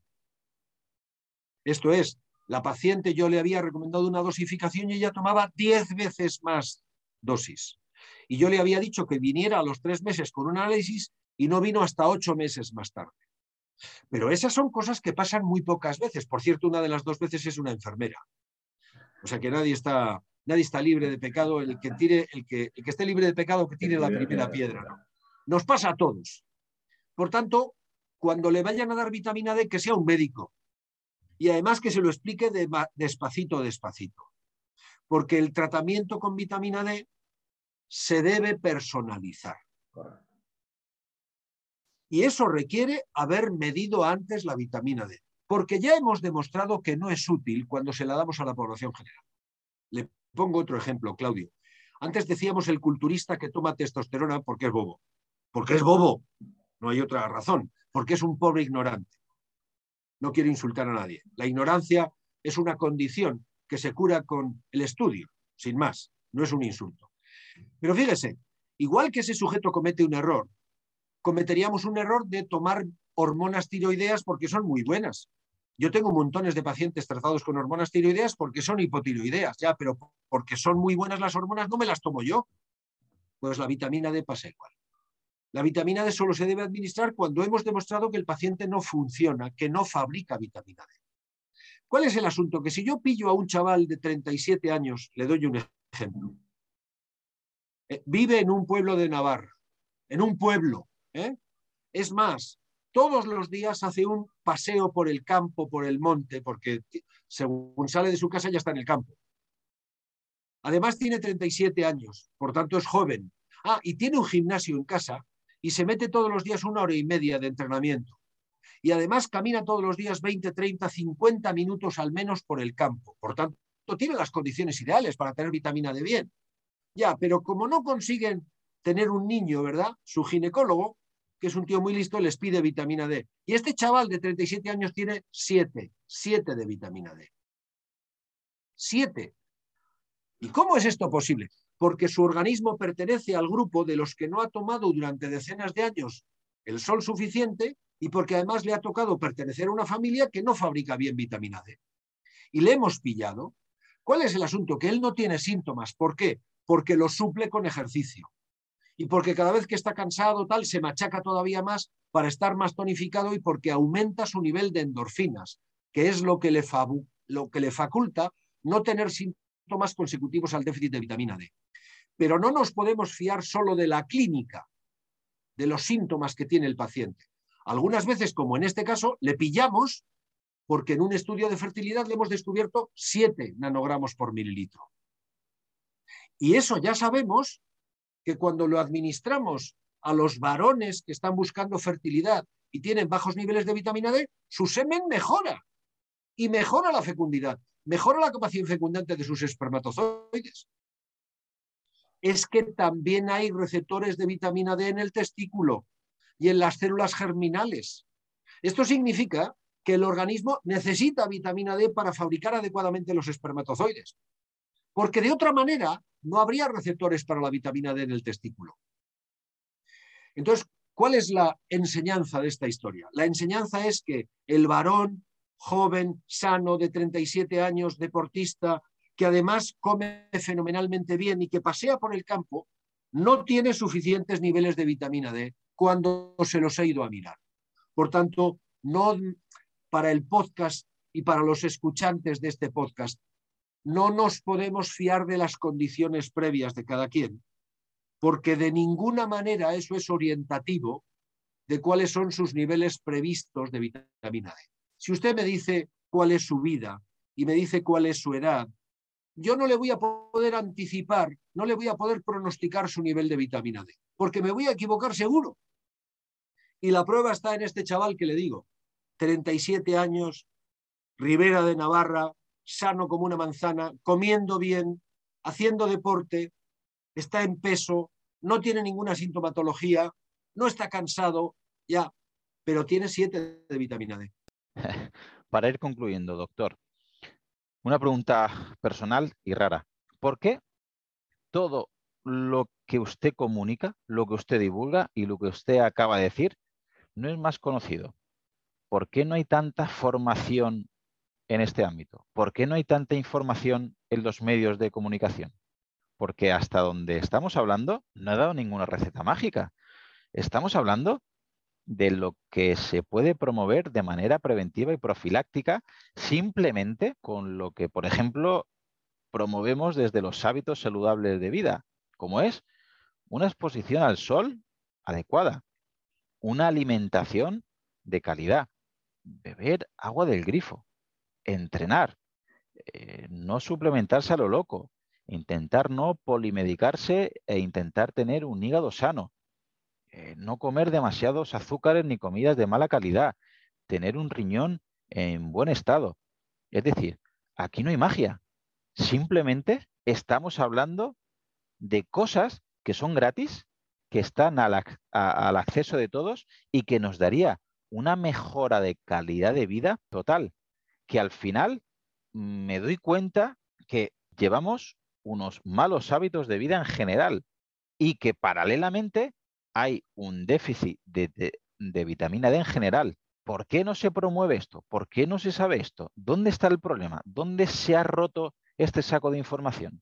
No sé, no lo sé. Seguramente, seguramente, si empezamos por, por, algún principio, seguramente en las facultades de medicina no le prestamos suficiente atención a la vitamina D.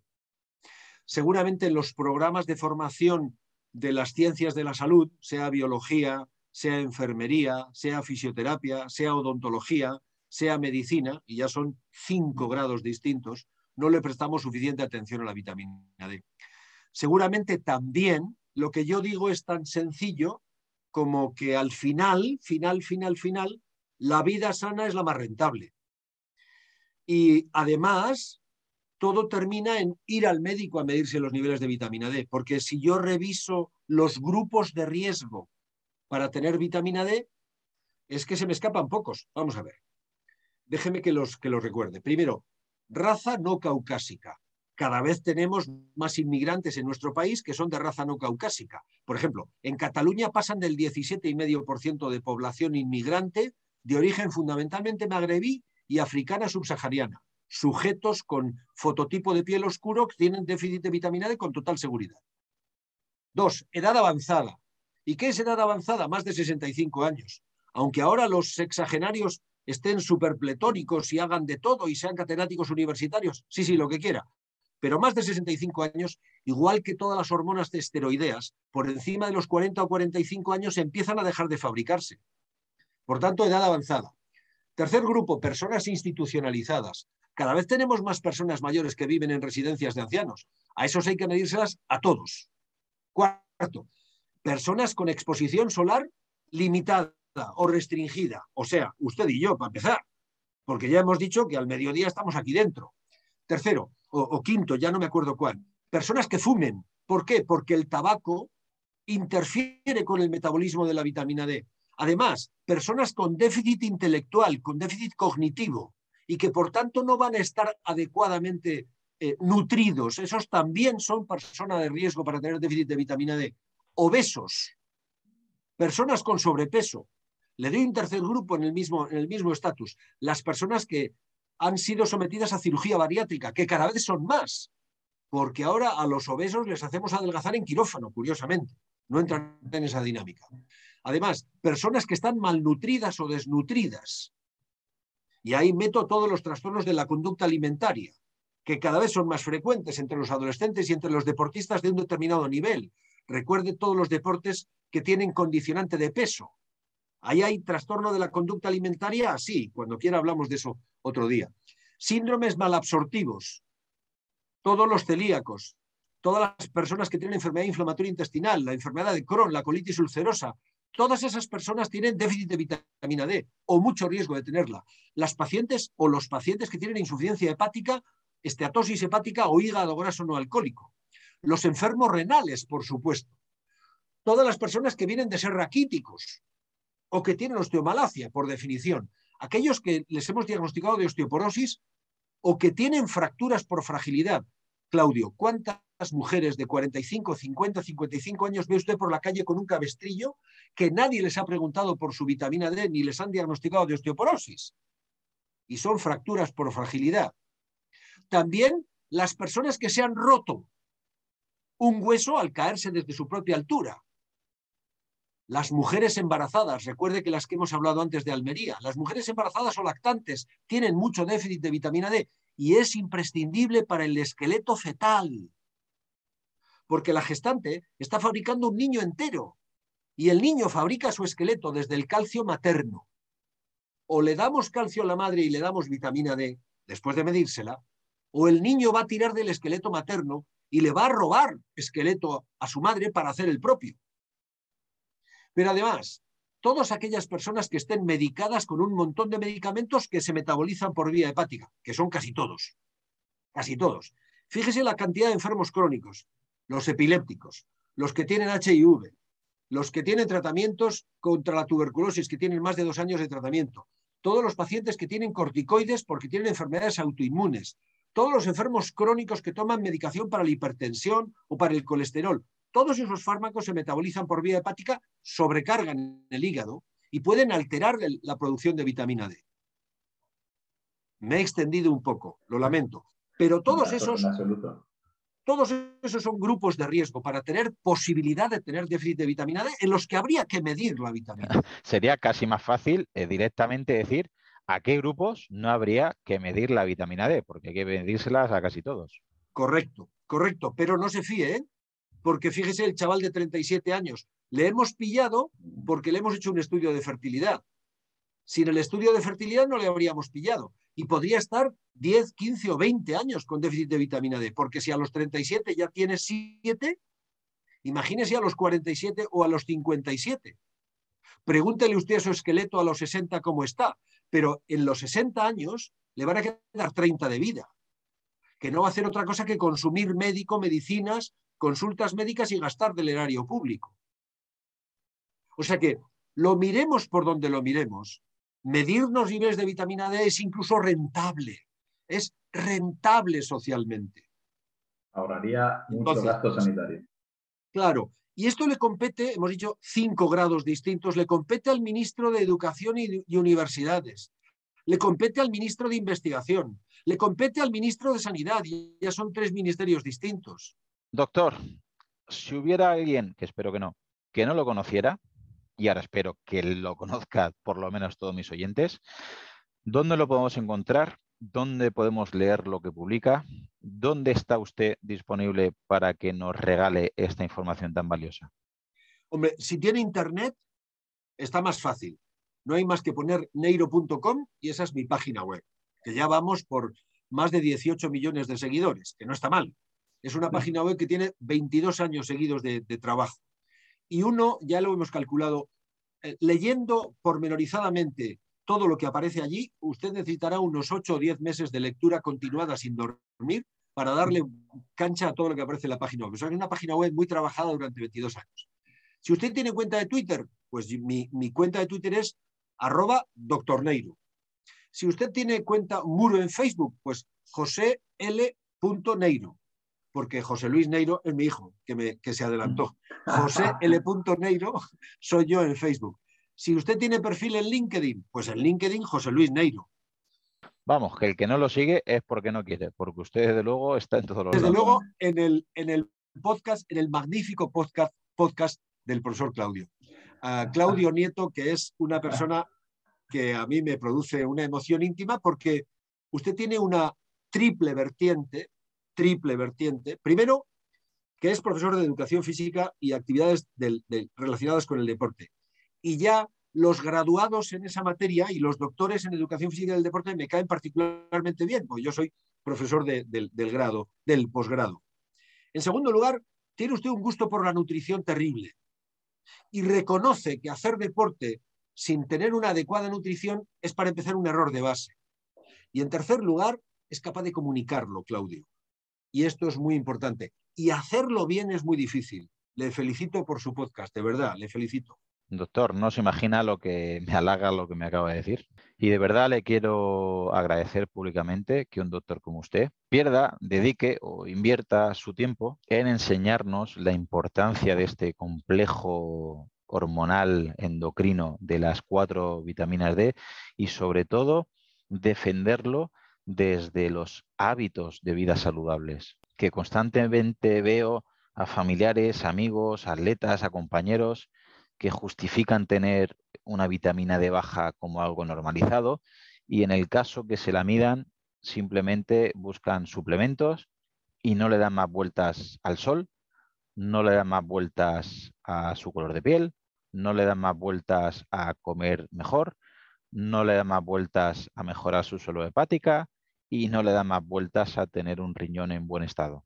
Y, me enamora realmente que hable de esto y me fascina, eh, y se lo digo con el corazón en la mano, porque mm, tengo amigos, tengo familiares, y llevo eh, atletas que cuando veo eh, estos parámetros, yo obviamente siempre derivo, que es su papel, al doctor, y hay muchas veces que el propio doctor le, quita importancia, le dice que eso es normal, que eso es una chorrada, lo de, la vitamina D baja, que todo el mundo la tiene baja y ya está, y simplemente algunos eh, directamente les dan un complejo multivitamínico si están cansados o simplemente al obeso le dicen que le tienen que operar porque el quirófano es la única solución.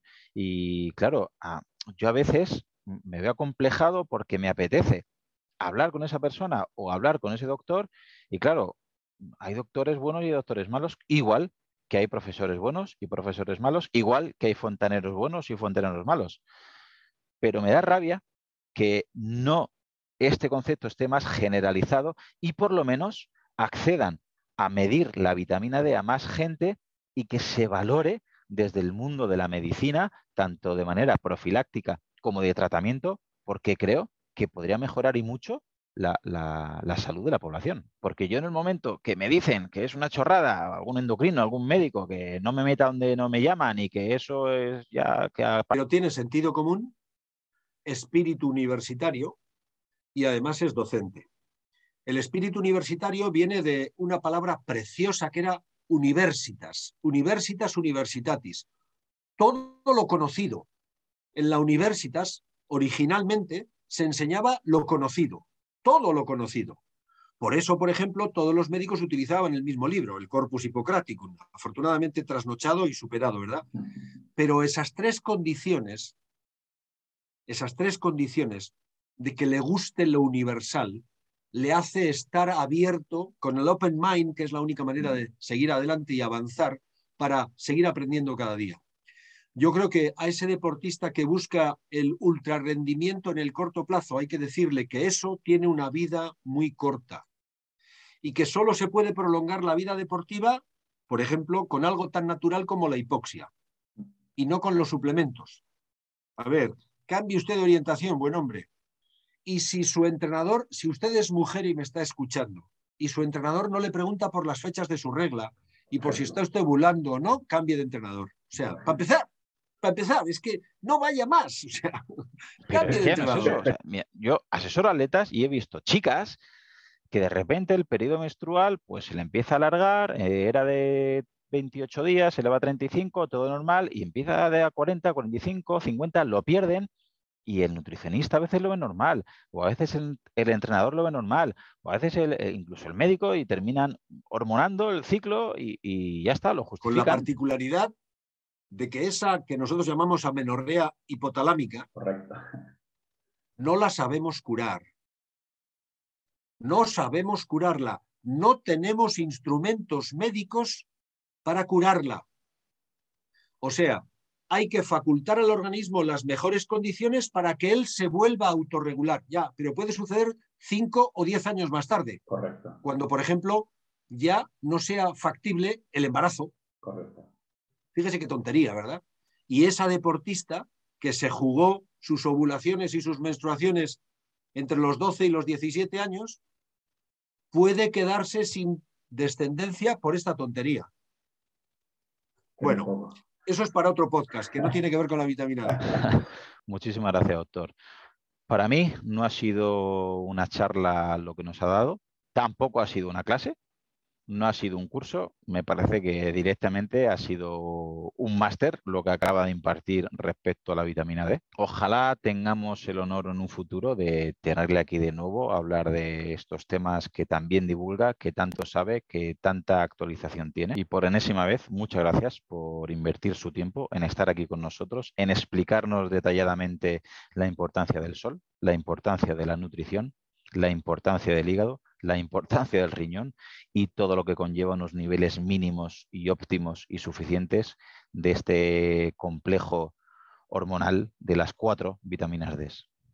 Claudio, le aplaudo el, le aplaudo el empeño porque en las redes sociales el espacio está y lo ocuparemos usted y yo u otros. Fíjese hasta qué punto que al estilo de los influencers yo ya me he puesto hace unos cuantos años consulta telefónica. Porque puedo tratar a distancia de mejorar la salud de una paciente en Lanzarote, en Londres o en Roma. Ahí está. Busque usted en la página web y me encuentra. Hasta cuando quiera, Claudio. Espero que hayas disfrutado al menos tanto como yo de esta charla tan interesante con el doctor Neiro. Solamente quiero agregar que si te ha gustado, la manera de agradecérmelo es que lo compartas con algún amigo, familiar, grupeta de entrenamiento o compañeros que seguramente esta vitamina D la tengan baja.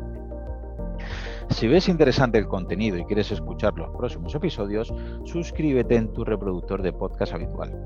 También recordarte que me puedes encontrar en Instagram, Facebook y sobre todo YouTube, Twitter o en mi blog Profe Claudio Nieto, donde intento compartir información que creo interesante aclarar y divulgar, como por ejemplo la mal llamada vitamina D en el caso de hoy.